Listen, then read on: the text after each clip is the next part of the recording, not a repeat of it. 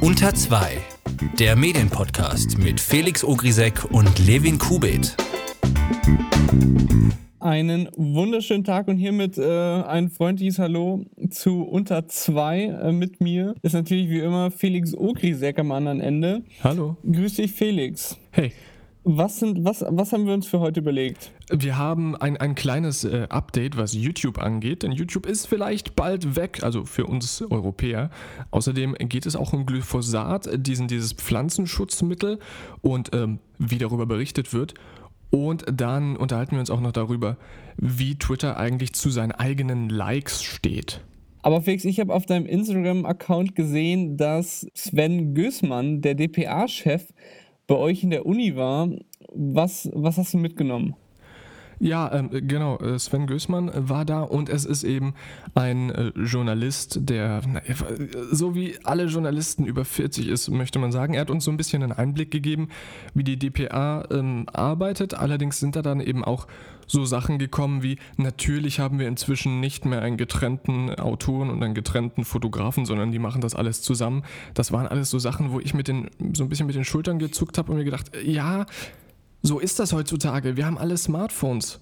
Und ich fand dann äh, seine, seine Strukturierung, die er da dann so ein bisschen ähm, stolz äh, vorbereitet hat, fand ich so ein bisschen, da, naja, da, da, konnte man schon als junger Mensch ein bisschen mit den Achseln zucken und sich wundern, was daran spektakulär sein soll. Okay, aber war irgendwas Neues dabei, was Interessantes, was du erzählen könntest hier?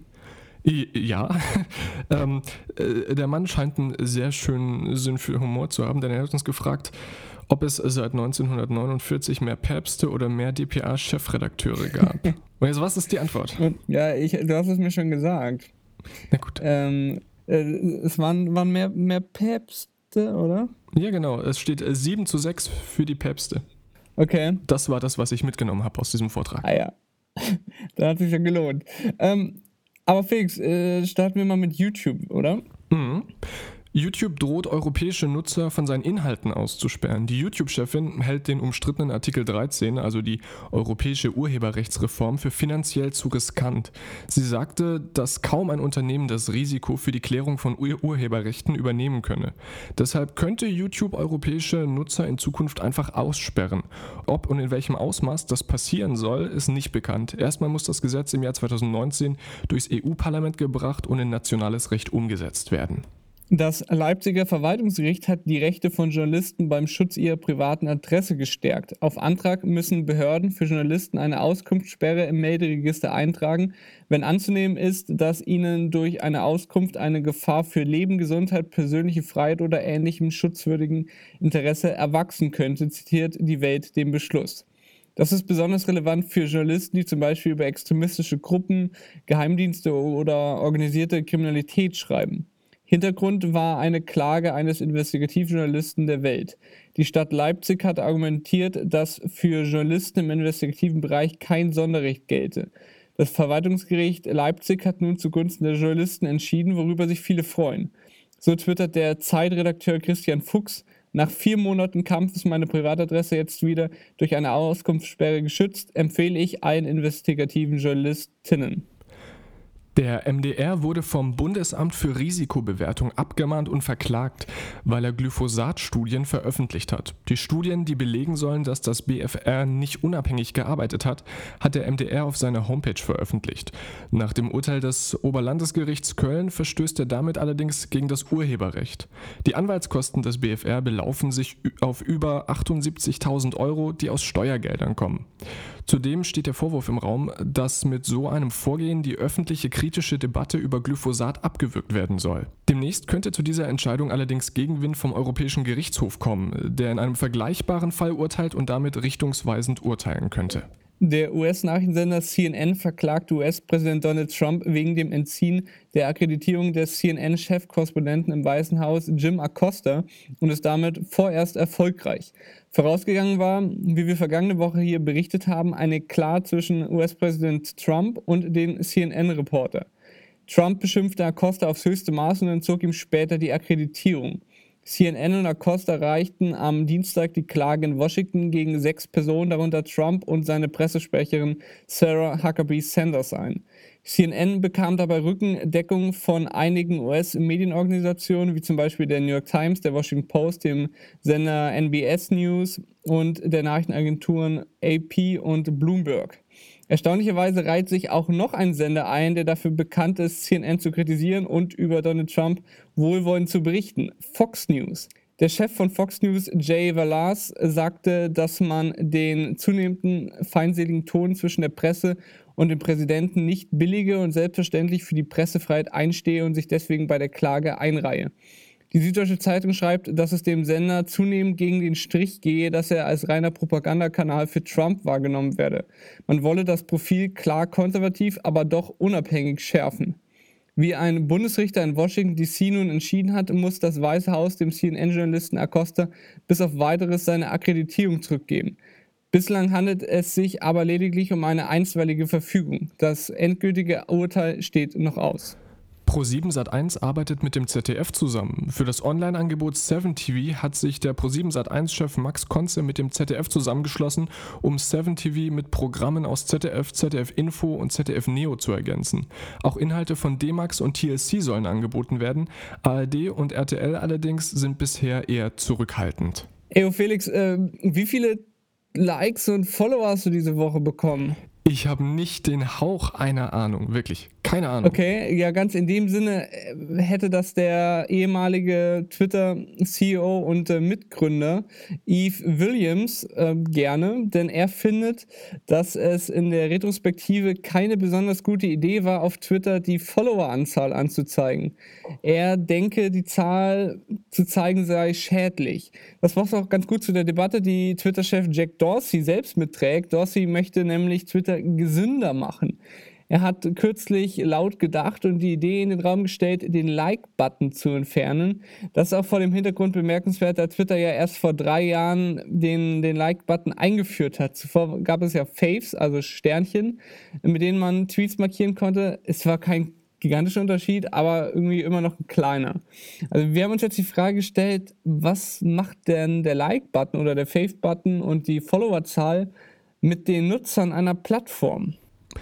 Also ich würde da mal kurz ein bisschen äh, mit grundlegender Theorie reinkommen, denn es gibt da etwas im Internet, was äh, sehr wichtig ist und das ist der sogenannte Disinhibitionseffekt, also die Online-Enthemmung. Das ist ein Effekt, der wurde wissenschaftlich äh, nachgewiesen, der besagt, dass man sich online anders verhält als offline und da eben oft enthemmter ist. Und das gilt eben auch für Meinungen und sonstiges Verhalten. Und da unterscheidet man dann noch in toxische Enthemmung und nicht toxische Enthemmung. Und gerade die toxische Enthemmung ähm, ist online sehr viel weiter verbreitet und da sind so Sachen, die wertend sind, also Likes und Dislikes, äh, viel einfacher anzuklicken als so nette harmlose Sternchen.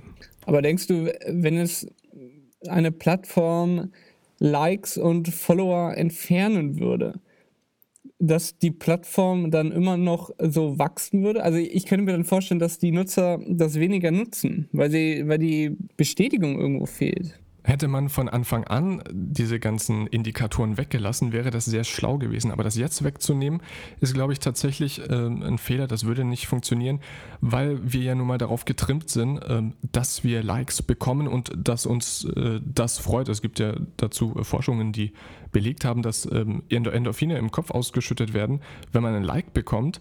Und da würde dann tatsächlich, wie du sagst, äh, die, der Reiz fehlen, auf Social Media zu gehen und äh, Anerkennung von anderen zu bekommen. Deswegen, wir haben so ein bisschen, wir haben die Spirale gestartet und wir wissen noch nicht so richtig, wie wir wieder rauskommen. Aber was wäre die Alternative? Also man könnte sich ja vorstellen, den Like-Button wegzulassen, also die direkte Bestätigung, aber dann irgendwie äh, die Reichweite, also wie viele Leute es gesehen haben, meinst du, das wäre besser oder ob, ist das überhaupt ist das kontraproduktiv? Macht das überhaupt keinen Sinn? Ist das quasi das gleiche wie ein Like-Button, wenn man die Reichweite anzeigt? Ähm, ich ich würde da so ein bisschen von der anderen Seite drauf äh, schauen und zwar aus der wirtschaftlichen, denn soziale Netzwerke müssen nun mal Geld verdienen und auch diese Likes sind ein Indikator und ich glaube nicht, dass das, also für private Nutzer könnte das vielleicht tatsächlich sinnvoll sein, aber ähm, für große Firmen, die ihre Inhalte auf Social Media ausspielen, glaube ich, ist das ähm, alles andere als hilfreich, wenn denen äh, solche Indikatoren neben der Reichweite dann noch äh, wegbrechen und damit könnten dann auch die Netzwerke einfach dicht machen. Ja, ein Netzwerk, was ja komplett ohne Followerzahl und Likes auskommt, ist ja Snapchat. Das ist richtig, wobei es da ja inzwischen auch so hm, private Coolness-Indikatoren gibt, diese Streaks, also wie oft man mit jemandem Kontakt hat. Und diese Streaks werden ja inzwischen auch ähm, bei jungen Menschen in den USA und inzwischen, glaube ich, auch in Deutschland extrem aufgeblasen. Ähm, das sind dann so Sachen, wo man nicht öffentlich sehen kann, wie cool jemand ist, aber wo man sich dann, also blödes Bild jetzt, aber auf dem Schulhof rumzeigen kann, wer der coolste ist, wer am meisten auf Snapchat ist. Ja, also Snapchat hat sich das, was sie ohne Followerzahl und Like-Button errungen haben, mit den Streaks kaputt gemacht. Ja, das sind eben so, so einfache äh, Social Nudging-Dinge, mhm. die sie vermutlich gebraucht haben, um, die, um das Engagement äh, höher zu halten, also damit mehr Leute Snapchat verwenden. Was ich allerdings interessant... Also auch nicht viel besser als Facebook und Co. Ja, genau, genau, ja, absolut. Die sind kein Deut besser. Was ich allerdings interessant finde, ist ja also diese etwas kleinere App Jodel, ähm, die hat auch ein, äh, eine Dislike-Funktion, also man kann hochvoten und man kann runtervoten auf andere Kommentare. Und das hat ja sonst fast kein, also mir fällt jetzt keine andere Plattform ein, wo man auch sagen kann, man findet irgendwas schlecht. Vermutlich aus Angst davor, dass das das Geschäftsmodell zerschießt.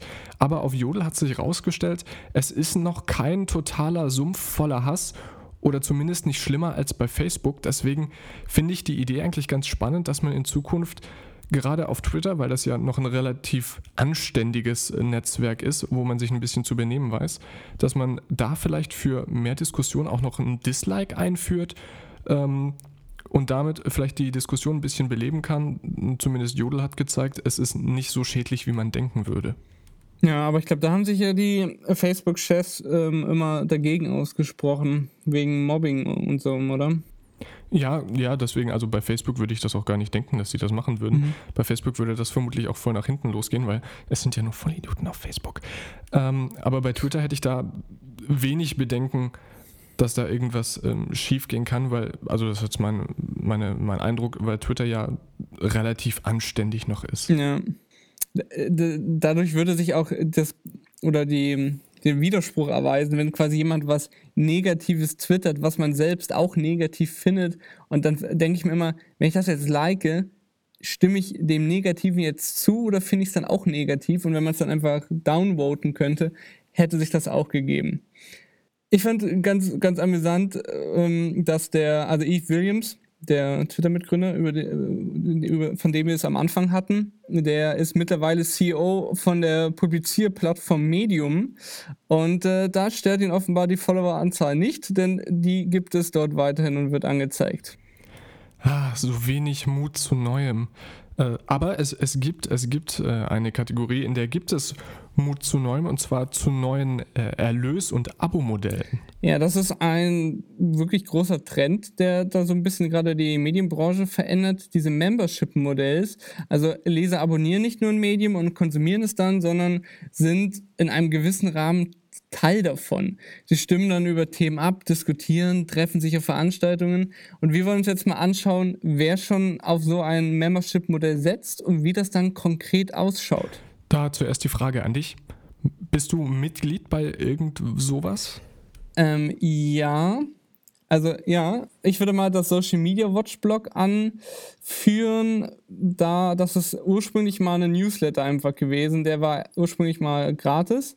Äh, Martin äh, Fehrensen hat das dann umgestellt, jetzt ist es quasi ein, ein hat dann daraus ein Membership-Modell gemacht ähm, in dem quasi zusätzlich zum Newsletter es dann noch einen Slack-Channel gibt, in dem die Mitglieder dann diskutieren können, aber auch mitverfolgen können, welche Artikel das Team rund um Martin Ferrensen dann raussucht und können die dann quasi vorab lesen, quasi eine Art Premium-Twitter-Feed. Außerdem gibt es beim Social Media Watch Blog Slack Channel dann noch einen Job Channel, ähm, in dem es, in dem man nach Jobs suchen kann, in dem Jobs angeboten werden können ich finde das super spannend, wie das umgesetzt ist, weil das nicht viele Leute sind. Ich, ich glaube, ähm, Zahlen tun irgendwie 400 oder so. Also es ist relativ noch mhm. klein. Aber das, das hat eben so seinen Charme. Und außerdem, was ich auch so ein bisschen noch als Membership-Modell sehen würde, ist auch das, was die Zeit macht als großer deutscher Verlag. Denn die haben ja die Freunde der Zeit. Ähm, also das sind dann Veranstaltungen, äh, wo man wirklich vorbeikommen kann, Redaktionsbesuche. Das würde ich schon auch noch so als bisschen Membership sehen, obwohl die Zeit natürlich primär eigentlich ein Abo-Modell hat. Mhm. Ähm, mir ist ja dieses Membership-Ding äh, bis vor wenigen Tagen absolut nicht auf dem, äh, das hatte ich absolut nicht auf dem Schirm. Ähm, deswegen nochmal bei dir persönlich nachgefragt, nutzt du denn diese Membership-Features auch oder weißt du nur, dass es sie gibt? Ich war tatsächlich schon auf einer Veranstaltung der Zeit, in, in Stuttgart war das, und äh, dieser Slack-Channel schaue ich regelmäßig rein, was die da äh, reinposten. Ich habe sogar die Notifications dafür an. Also ich sehe dann, wenn Martin und sein Team dort äh, Artikel, Leseempfehlungen reinhauen, was das ist und schaue mir das dann immer an. Du fällst da in eine ganz äh, spezielle Zielgruppe. Der Verband Deutscher Zeitschriftenverleger hat dazu nämlich eine Studie gemacht im äh, Mai und es gibt da unter den Zeitschriftenlesern 24 Prozent, die der sogenannte moderne Abo-Fan sind. Also die verwenden hier noch das etwas alte Wort Abo. Aber da werden dann junge Menschen mit hoher Bildung äh, genannt, die sehr einkommensstark sind und hauptsächlich Print und digital wollen und exklusive Vorteile und Prämien. Mhm. Das würde so äh, da reinfallen in diese, in diese 24 Prozent, zumindest beim Zeitschriftenmarkt. Und daran sieht man dann aber auch so ein bisschen, die sind sich dessen schon bewusst, dass dieses Membership-Ding äh, neu ist. Ja, aber wie schaut es denn bei dir aus? Also du meintest, du hast es nicht auf dem Schirm, aber vielleicht bist du ja in einem Membership-Modell drin, ohne es gewusst zu haben. Ist das der Fall? Ja, ich habe ich hab da tatsächlich mal so ein bisschen drüber nachgedacht, aber mir fällt jetzt tatsächlich nichts ein. Ich habe zwei Zeitungsabonnements, also einmal Titanic, mhm. ähm, aber da habe ich jetzt nichts dazu bekommen und dann noch die Süddeutsche Digital, da habe ich damals ein iPad dazu bekommen, wenn man das als, nee. als Membership-Bonus nee. sehen kann, aber das würde ich nicht ja. machen.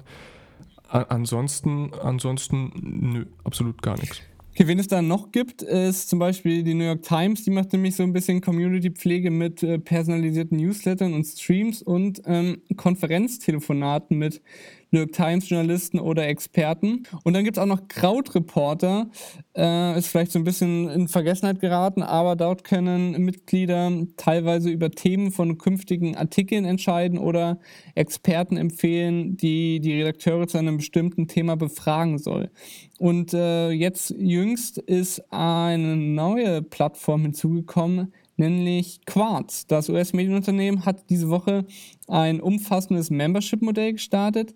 Teil davon ist eine, also auf der einen Seite einmal eine neue Plattform, die es auch als App gibt, auf der neben Nachrichten Experten, Professoren und Businessleuten ihre Sicht auf Dinge erklären können, also in kleinen Kommentaren. Diese Leute werden dann Quartz Pros genannt. Das schaut dann so aus, dass in einem Newsfeed Artikel gelistet sind, die übrigens nicht nur von Quartz kommen, sondern auch von anderen Medien. Unter den Artikel-Teasern sieht man dann die Kommentare von den Gründern, Professoren und was auch immer da noch für Leute sich äh, rumbewegen, die ihren Senf dann zu dem Thema abgeben können oder das einfach kommentieren können das macht auch dann tatsächlich einen Eindruck wie ein bisschen wie eine Plattform, ähnlich wie Facebook. Man kann Leute folgen und Themen abonnieren. Allerdings gibt es Einschränkungen. Zum Beispiel der Stream äh, wird kuratiert von Quartz-Journalisten und Leute können einen Artikel nur einmal kommentieren, aber später editieren. Und äh, Nutzer können auch nicht unter Kommentaren von anderen Nutzern kommentieren, sondern sie nur liken. Damit wolle man eine Plattform mit qualitativen Kommentaren schaffen, die Nutzer sollen also rücksichtsvoll und in sinnvoller Art und Weise miteinander da agieren. Das Ganze kostet 15 Euro, also man muss 15 Euro im Monat für dieses Membership zahlen, bekommt oder soll dann exklusiven Content bekommen und eben direkt mit den Quatschjournalisten in Konferenztelefonaten interagieren, so wie bei der New York Times. Und es soll Veranstaltungen geben, also wo man wirklich hingehen kann, wie bei der Zeit. Ähm, das bekommt man eben für 15 Euro inklusive diesen wahrscheinlich dann oder so preisen sie es an, exklusiven Content. Ähm, dass Quarz schon immer auf Interaktion aus war, das zeigt auch die ursprüngliche Quarz-App, die so eine Alibi-Interaktion vorweist. Das ist eine News-Chat-App, so ähnlich wie es Resi war, bei dem Nutzer selbst auswählen können, wie viel sie zu einem Thema lesen möchten und ob sie was dazu lesen wollen also das, was Quartz macht, ist grundsätzlich ziemlich interessant. Also diese News-Chat-App, die war, waren ja irgendwie kurz vor Resi draußen auf dem Markt. Und das mit dem Membership-Modell ich finde es mega spannend. Genau, das, gut, dass du es nochmal gesagt hast, weil ich hatte am Anfang auch den Fehler gemacht und dachte, Quartz ist einfach dieser, dieser Resi-Klon, beziehungsweise andersrum. Aber die sind jetzt, also die können mehr als nur diese App, die haben jetzt eine eigene Plattform. Allerdings, man kann nicht selbstständig Inhalte veröffentlichen, man muss das Kuratierte lesen, was man bekommt und kann die dann nur äh, kommentieren, richtig? So die Idee ist, glaube ich, tatsächlich, dass jeder kommentieren kann. Ähm, ich habe bis jetzt aber leider nur diese Quartz Pros gesehen. Also es wird ist da markiert, dass es ein Quartz Pro ist. Äh, also von, von privaten Nutzern habe ich noch nichts gesehen. Also ich habe mir die App ein bisschen angeschaut. Ist mir jetzt nicht über den Weg gelaufen, aber theoretisch soll es wohl möglich sein.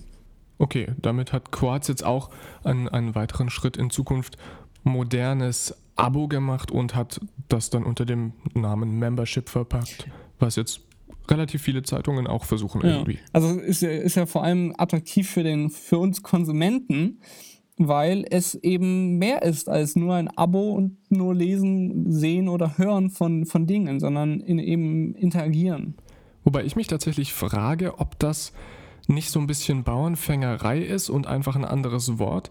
Denn die Leistungen, die man dafür kriegt, sind ja jetzt nicht im engeren Sinne irgendwie materiell zu berechnen, sodass man nochmal ein Zusatzstück Zeitung bekommt oder sowas, ja. sondern das sind ja meistens eher so ideelle Werte, wie dass man mal eine Führung bekommt ja, oder Genau, sowas. also es ist quasi, in vielen Fällen ist es quasi nur so ein Bonus, also die Zeit kostet jetzt auch nicht mehr, nur weil sie Freunde der Zeit machen.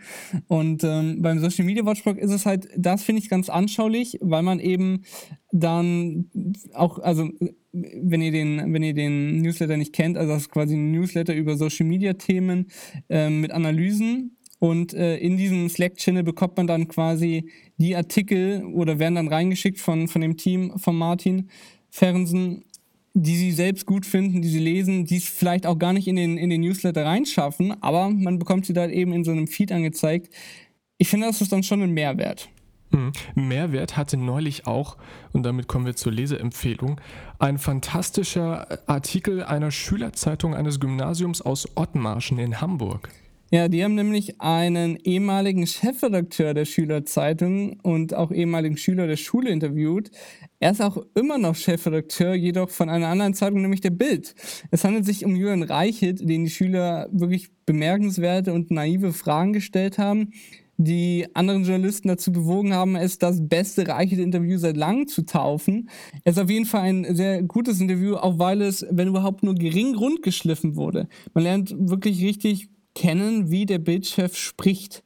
Wir verlinken euch das natürlich in den Show Notes, aber wir haben noch eine zweite Leseempfehlung, denn bei Übermedien rezipiert Michalis Pantelouris jede Woche ein Magazin und diese Woche hat er sich äh, Magazin gewidmet, die man gar nicht kaufen kann, sondern die man bei Tages- oder Wochenzeitungen mitgeliefert bekommt. Also zum Beispiel das Süddeutsche Zeitung Magazin oder das Zeitmagazin. Und solche Magazine haben ja nicht den Drang, dass sie mit ihren Covern zum Kauf anregen müssen und können dadurch viel spielerischer damit umgehen. Das ist eine wirklich eine lesenswerte und wie bei Panteluris äh, wie immer amüsante Rezession. Findet ihr ebenfalls in den Show Notes. Kommen wir jetzt zu unserer allseits beliebten Kategorie, die noch keinen Namen hat. Deswegen nehmen wir jetzt wieder den Namen Plus Minus und wahrscheinlich wird das auch der endgültige Titel der Kategorie. Was hat uns diese Woche gefallen und was nicht? Levin, was war schlecht diese Woche? Ja, es gibt auch in diesem Jahr wieder diese tollen Jahresrückblicke. Und wieder mal ist das Jahr offenbar nur elf Monate lang, zumindest wenn man den Tagesrückblick der Zeit kauft. Der kommt am 3. Dezember raus. Und in den restlichen 28 Tagen, da passiert bestimmt nichts mehr. Ganz sicher nicht. Dann kommen wir damit direkt nahtlos zu meinem Negativpunkt. Denn auch bei mir ist es so, ich bin zahlender Kunde der Süddeutschen Zeitung und äh, bekomme einen Jahresrückblick vorgeschlagen, Boah. dass der so früh ist. Na ja, lassen wir mal so stehen. Das Problem ist allerdings, dass ich da als Abonnent nochmal Geld für zahlen muss, um die digitale Version sehen zu können. Da, wa, äh, nein, ist kacke, möchte ich nicht. W wann kommt er denn von der Süddeutschen Zeitung raus? Kommt er auch im, Anfang Dezember raus? Ich kann dir das Datum nicht mehr genau sagen, außer wir schneiden jetzt kurz und ich schaue nach. Ha, das ist schon seit etwa zwei Wochen draußen, heißt Best of Süddeutsche Zeitung Magazin und kostet 8 fucking Euro. Das sind 16 Mark. Okay, also kommt quasi in den eineinhalb Monaten danach, da kommt nichts mehr Gutes in der Süddeutschen Zeitung. Ist auch irgendwie selbst das. ja, aber mir hat diese Woche sehr gut äh, gefallen äh, folgendes, denn T-Online äh, war ja so lange, also ich weiß nicht, was hast, was hast du von T-Online gehalten? Ich dachte, das wäre irgendwie so ein kleiner Loser-Verein von der Telekom, der versucht, Nachrichten zu machen. Aber. Ja, sie, sie, sie spielen ja seit, seit längerem oder seitdem äh, der Spiegel Online-Chefredakteur und der ehemalige Spiegel Online-Chefredakteur Florian Harms das übernommen hat, immer eine größere Rolle in den, in, mit ihren investigativen Recherchen. Und was mir diese Woche aufgefallen ist und was mir sehr gut gefall, gefällt, ist, dass T-Online unter den Artikeln die verwendeten Quellen stichpunktartig auflistet. Das ist irgendwie ein ganz netter, transparenter Schritt. Das Einzige, was man noch äh, machen könnte, wäre gleich die Links dazu setzen. Also momentan wird quasi, ich glaube, irgendwie Titel von dem Geschichte und quasi Quelle, also irgendwie Spiegel Online, bla bla bla gelistet. Ähm, wenn da jetzt noch ein Link dahinter gesetzt wäre, wäre das natürlich noch besser, aber so finde ich es auch schon schön transparent. Mein positiver Punkt dieser Woche ist, also äh, viele Frauen über 50 werden vermutlich heulen, aber die Lindenstraße wird abgesetzt. 2020 soll die letzte Folge laufen. Man hat äh, bemerkt, ups, die Quoten und die Produktionskosten decken sich nicht mehr. Es ist schön, dass da dann äh, die logische Konsequenz gezogen wird und das dann beerdigt wird. Natürlich ist es schade für alle Fans, nach 34 Jahren oder sowas ist Schluss, aber ich finde es schön, dass man da dann ein bisschen Platz macht für was Neues. Wenn es keine Quizshow wird. Das ist das Wenn. Zum Ende dieser Ausgabe von Unter 2 möchten wir nochmal auf inhaftierte Journalisten aufmerksam machen. Nur weil Dennis Giselle und Messale Tulu mittlerweile in Freiheit sind, heißt das nicht, dass keine Journalisten mehr im Gefängnis sitzen. Zahlreich in vielen Ländern sitzen Journalisten im Gefängnis, weil sie ihrer Arbeit nachgegangen sind. So zum Beispiel auch zwei Journalisten der Nachrichtenagentur Reuters, die seit Dezember 2017, also seit fast einem Jahr in Myanmar im Gefängnis sitzen. Habt das im Kopf und genießt die freie Meinungs- und Pressefreiheit in Deutschland und vielen anderen europäischen Ländern. Mit diesen zugegeben etwas pessimistischen Worten beenden wir diese Folge von 102. Vielen Dank fürs Zuhören. Meinungen, Kommentare und Feedback gerne an uns per Twitter oder Instagram-Nachricht oder an unter 2 podcast.gmail.com. Wir freuen uns über Bewertung bei iTunes. Das macht nämlich einen Riesenunterschied im iTunes-Ranking, wodurch uns dann noch mehr Interessierte hören können und wünschen eine schöne Woche. Bis dann, ciao. Tschüss.